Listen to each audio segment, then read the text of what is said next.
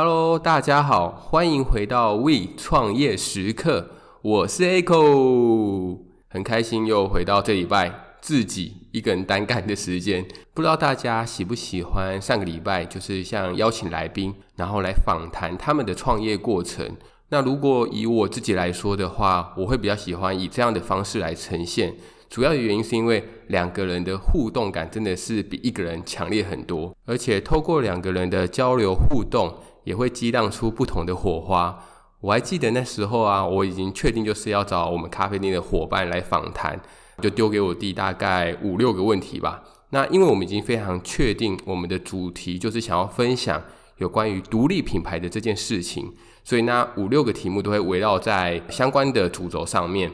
但是。因为你在对谈的时候，你会突然问了 A 问题之后，你会突然想到，诶，那 B 问题好像也可以问一下。但是这边啊，我有一个地方需要先自首一下，因为咖啡厅的一切其实我也算是蛮熟悉的，所以有些问题我根本是已经知道它的答案了。所以当我自己问的这个问题的时候，我自己又有点想抢答的感觉。像我很多朋友在听上一集的时候，就跟我讲说，我有点蠢蠢欲动。好像就是我要回答，我要回答，给我回答的那种感觉。对，那希望如果真的有造成那种感觉的话，希望大家可以跟我说。那也希望没有太迫害你们的收听上面的一个体验。让我们把话题拉回来，这一集啊，想要跟大家分享的主题是有关于自创品牌跟去走加盟连锁的这个两者的一个优劣势。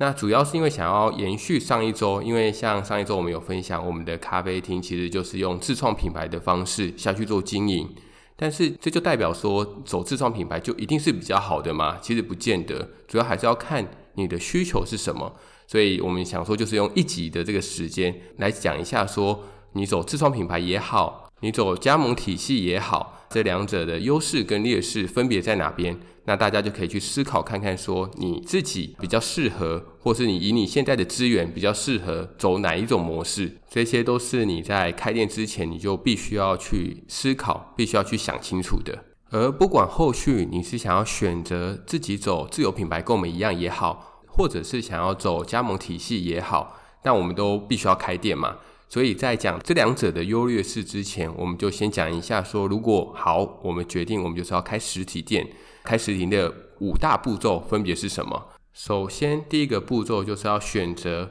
你想开店的地区。那这个地区最好是你熟悉的，可能说是你从小长大的地方，或者是你在那边念书、在那边成长的地方。这边也会建议一下，如果你有考虑的地点的话，那最好是有多几个选择，多几个备案啊。那以我们来说，我们当当初在选择的时候，就有板桥、林口以及淡水。之后选择的地方，其实也会影响到你未来你在开店它的那个样子，它的那个形态，其实也都会不同。简单来说，如果选择板桥，因为板桥的交通十分的便利，选在公车站或者是在捷运站附近。对于可以过来的顾客是最方便的。那如果当初选择的可能是在林口或者是在淡水，就要找一个地方是可以让顾客方便停车的。因为比起板桥，更多的顾客他们会选择开车来到这两个地方。再来第二个步骤是依照你所在第一个地方所选择的备案去进行各个区域的市场调查。这个市场调查所涵盖的范围就非常的广泛。举例来说，你必须要去分析，在那一个商圈是否有你所要锁定的目标客群，你的 TA 有没有在那边？那再来，你可能要去分析，假如你的 TA 是上班族，你要去看他们的人流是往哪个方向走，走的那个方向会不会就是刚好是他们上班的那个方向？那或者你也可以去看一下当地的区域，它的一个人口消费力。来计算一下它的客单价，可能说我开了店之后，一个人的客单我要抓多少，来符合你自己的一个定价策略，以及说在同样的一个涵盖范围当中，属于你自己同业的一个竞争状况是怎么样？会不会走没有几步就遇到了跟你同样性质的一个店家？而在做商圈分析的步骤，这边提供一个小工具，就是你可以在 Google 上面搜寻经济部地理资讯系统。那其他这些都是一个开放资料。当你 Google 进去之后，它是一个完整的台湾地图，可以去选择一个范围。但这边要注意哦，你不可以选择超过二十五平方公里，所以你要把它限缩在你想要开店的那个区域，可能说板桥，板桥区很大，但你就是把它锁定在你就是想开店的那个地方。在选取了这个范围之后啊，它还有个很厉害的功能，我第一次看到我也觉得吓到了，就是你可以选择你的商业类别，就是你想要开的店是什么，是咖啡厅啊，是早餐啊，还是小吃店？你输入完进去之后，你按确定，这时候啊，它就会显示非常详尽的一个数据。举例来说，它会跟你说，在那个地区每平方公里住多少人，距离最近的公车站牌几公尺。甚至更厉害的是，它可以跟你说，因为你刚刚有选商业类别嘛，它可以显示出在你所选的那段区域里面有多少的同业。但这边也要注意一下，它的同业的数值的资料其实是开发票，就是有开发票的店家啦。所以有一些没有开发票的店家，它不会列入其中，那个数字只会以上。假如说它是十三家，那它就是十三家以上。那我会将那个工具的连接放在 show note 里面，那大家可以去试玩看看。如果你真的想要去选址的话，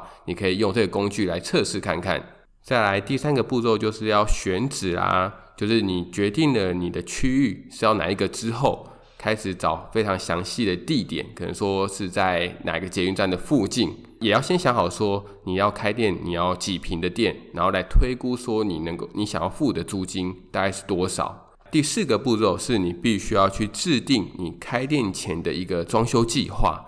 像是你的桌椅的摆设要怎么做啊，你的吧台的规划以及你的动线规划，那其实这些都是相当重要的，也会影响到你未来可能说你的一个翻桌率怎么样去做计算，进而去影响你的一个最大营业额。因为翻桌率它是有个天花板，每天来客数会有个天花板在，那去乘上你的一个客单价，你就可以推算说你的一个最大营业额会位于在哪边。那以及最后一个，我觉得也相当相当重要的一个步骤，就是你必须要去试营运。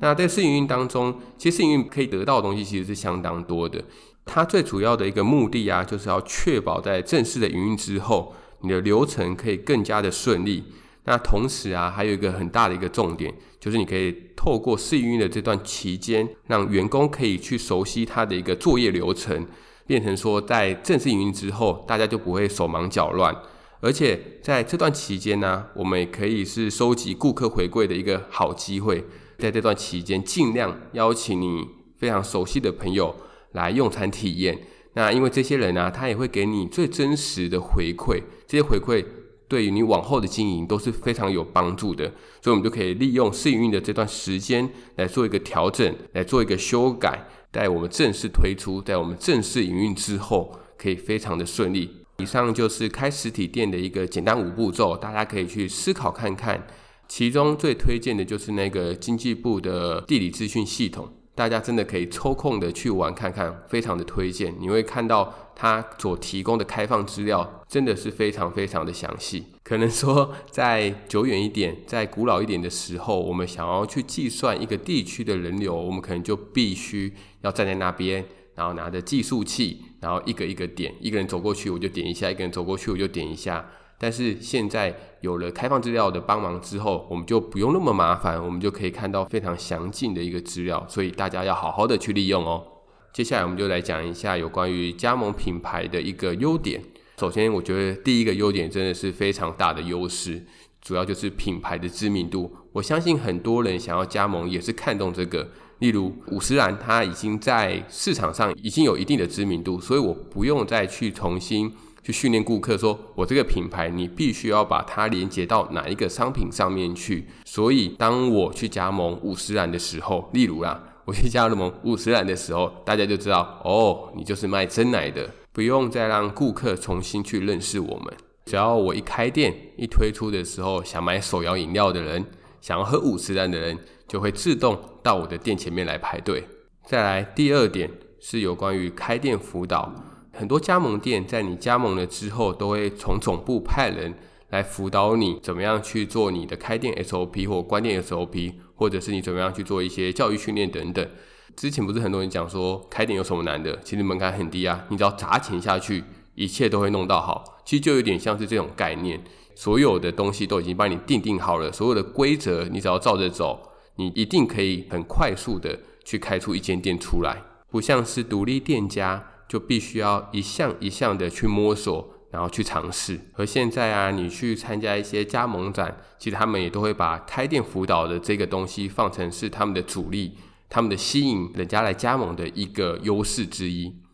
再来第三个就要讲到独立店家的伤心处了，就是资源这项东西。因为总部的资源其实相对也是非常多的，不管说你一开始还在思考说你要选择什么地方的时候，他们也都会有一些资料可以供你去做一个参考的。再来是中期，可能说你要去找人进来，他也我之前还有看过有人是可以帮你做教育训练的。在你一开始初期，你没有员工，你没有工读，或者是你没有兼职人员的时候，这些人都是可以直接从总部，他从别间店去调过来你的这间店，在初期的时候帮你做一个资源，那以及最后不用说啦，行销资源啊，反正他们就是要打这个牌子嘛，所以他们一定会在不管在线上的行销或者线上活动这些，都会非常强力的去做一个主打，所以他们因为钱大势大，就不是独立店家那种。小小的资源可以去做比拟的，这边不是说看不起独立店家哦，只是说相对来说，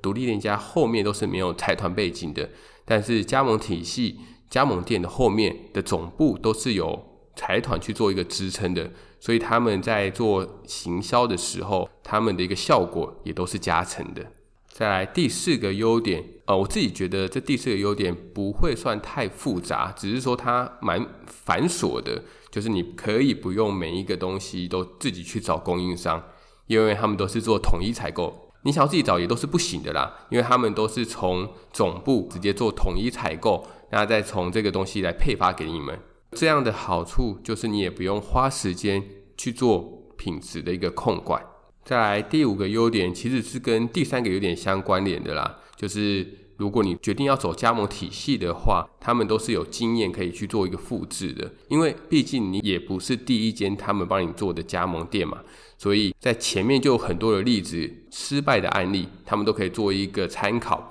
然后再帮助你做开店辅导时可以更加的精确，并且增加成功的几率。好啦，你看开加盟店其实也是有很多优势的嘛，所以大家可以去评估看看。这些优势是不是你想要拿到？那你就去找一些加盟来做一个加盟。OK，加盟店的优势讲完了，我现在要转台来讲独立品牌的优势。再不讲独立品牌，大家都跑去开加盟店了啦。所以独立品牌的优点的第一个就是你可以将你自己的理念融入该店当中。其实我觉得这是非常重要的。很多开独立店家的老板其实都非常非常的有想法。他们有想呈现的东西，在他们的愿景当中，他们有想要带给顾客什么样的一个理念，什么样的一个风格，以及老板的价值观。其实这三个东西会造成它的一个品牌调性的一个不同，而这个不同啊也非常有趣。这个不同就会造成这间店独一无二的一个灵魂。所以大家想一想，是不是很 sexy 啊？再来第二个优势是，我觉得开独立店家最好的一个地方，就是你的主导性相当的高。因为像刚刚前面所提到的加盟店优势，有一点就是供应商可以不用自己找这件事情嘛，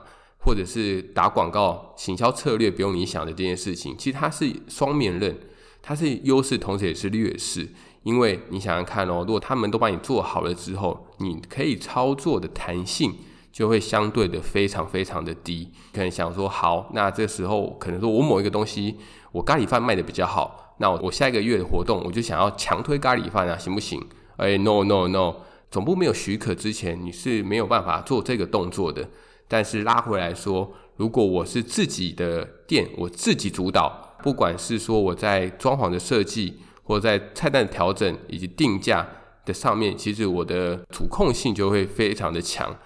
对，讲到这个装潢设计也是一点，因为装潢设计，你有看过哪一间加盟店在加盟之后是独树一格的吗？应该没有吧？他们的一个不管他们的选色，他们 CIS 或者是他们的企业识别也好，其实都是相当的强烈。就是你只要一看到这间店或者他们的一个代表色，你就大概可以猜到这个颜色代表的就是哪间店。你应该说你没有选择权去选择你想要的东西。同理可证，其实供应商管理的这件事情其实也是啊，因为刚刚前面有提到嘛，加盟店的好处就是你不用花时间去控管品质，因为它是做一个统一采购的。如果你是独立店家的话，你就必须要一间一间的去选择。这样的好处虽然说比较麻烦一点，但好处就在于说，你可以每一间每间去比价嘛，你一定可以找到你觉得 CP 值或者是性价比最高的一间厂商，然后来跟他做配合，或者是说，我觉得这个厂商的品质不太行，我想要抽换它，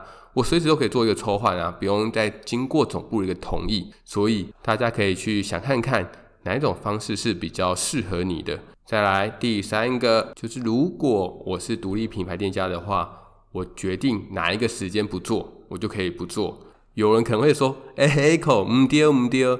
如果我不做，但是我的房租还没有到期，我还是得继续做啊。但是你可以选择另外的方式嘛，你可以把店顶让出去给别人做。那我这边想强调的是说，你有自由去选择你做不做的这个时间点，而不用去付违约金。因为像加盟店的话，他通常会跟你签约嘛，可能签个三年、五年的一个授权，那你就必须一定要开满三年或五年。如果你没有做满这三年、五年的话，那你就必须额外的去支出一笔违约金。这个违约金的金额都是相当高的啦。好啦，以上就是独立店家跟加盟店家他们分别的优势。但我这边还是要再强调一点啊，就是开店它就是一个支出，所以在开店之前，真的真的要三思，不要太快的一个下决定。所以，如果你周边有一些开店的朋友，在你开店之前，最好是找他们聊一聊，然后想清楚再做行动。如果啊，你最后的选择是想说好，我要开一间加盟店。那这边有一些提醒事项，大家可以注意一下，就是在加盟展或者是你去店家问的时候，要问清楚的一个地方。首先是加盟前，你就必须要先搞清楚一下他的加盟金的金额，跟加盟经理他的一个给付方式，那以及说员工训练啊、选址啊，或者是机器设备的一个进货有没有一些优惠，有没有一些折价。那在加盟的过程当中，他们可能有一些他会额外拆出有顾问费或者是问题排除服务费。那这两个费用的话，必须要在签约之前也搞清楚，是不是你叫他来一次，你请他来协助你一次的时候是额外计费，而不是免费的。还有一个我也觉得非常重要，就是之前我在加盟展的时候，我有去看加盟展，在去年的时候，那那时候是一间手摇饮料，我有问过他们一个问题。就是他们是不是有限制店家数在同一个区域内？举例来说，有没有限制在中和或在板桥区一定的家数不会再往上加？你想想看哦，如果大家都想要在同一个区域开店，而他却没有这个规则、没有这个限制的时候，那会是多可怕的一件事情啊！等于说，你有钱我就让你加，那在板桥可能就无限上纲诶，他开个五百间、一千间，隔一条街。就五间十间，安利利刚美康里，对吧？所以千万千万记得要问这个问题啦。而且同时你也可以去观察，看看这间加盟店，它到底是不是就只想要赚加盟金就闪人啊？呃，现在很多人对加盟店印象不好的地方在于，太多厂商，太多开加盟店授权的这些店家，他其实是只想要赚加盟金赚一波，然后就落跑，就会变成说很多人在。做加盟之前都会却步，毕竟你是花钱的那一个人，而且开间店要价也不菲嘛，所以大家真的要再小心再小心。以及最后一个就是，当你刚前面其实也有提到的，就是你想要终止契约的时候，可以如何去做一个处理，以及违约金的一个比例，它是不是一个合理的金额，是不是一个我们可以接受的金额？如果你听完以上的这一些内容，还是没有一些想法的话，有一些未来的一个思考方向可以给你做一个参考。这边就是分成两种，你有开店经验跟没有开店经验。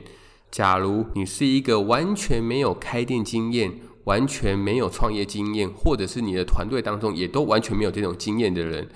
这时候会建议你先透过加盟去进入产业，然后乖乖的去听总部的话。然后去操作，去学习，说不管是他们的行销是怎么做的，他们的活动是怎么打的，那他们的教育训练的 SOP，他们的所有东西的 SOP，把它建立出来之后，然后你未来再自己跳出来做，这样的一个时间会节省的非常多，因为你就不用再一个一个的去做摸索。那很多其实很多这种连锁店的总部老板，他们也都是这样出身的。那第二个。如果你有经验，而且你也真的很想要开店，你可以去找看看有没有人是想要顶让。你可以去问看看他顶让的原因，因为其实很多店他顶让出去，并不是生意不好哦，他是因为可能是一些身体的因素，还是觉得太累了，还是觉得他就是想要转换一些目标，他有自己的人生目标想要追求，去聊看看嘛。如果他不是因为生意不好，不是因为人流低而导致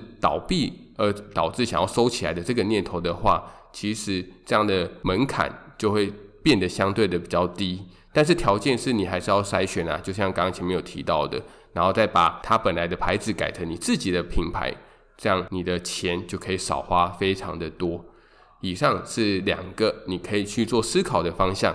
所以大家有没有觉得想要开一间店真的没有那么简单啊？因为在开店前，你必须要做很多的思考，很多的研究，那这些都是没有办法找人去替代的。以上就是我们本集的内容啦。希望对你有所启发，有所帮助。同样的老话一句，如果你真的喜欢我们的内容的话，也麻烦订阅我们，也可以在 IG 或者 FB 上面追踪我们。另外，再宣传一下好了，就是有关于原点咖啡抽蛋糕跟原点咖啡联名抽蛋糕的活动还没有结束哦。所以，如果你也喜欢吃甜点，千万不要错过这一次的抽蛋糕活动。在我们的 IG 上面都有非常详细的一个抽蛋糕的活动步骤跟活动内容，大家可以上去看看哦。那我们这一集就到这边啦，那我们下次再见喽，拜拜。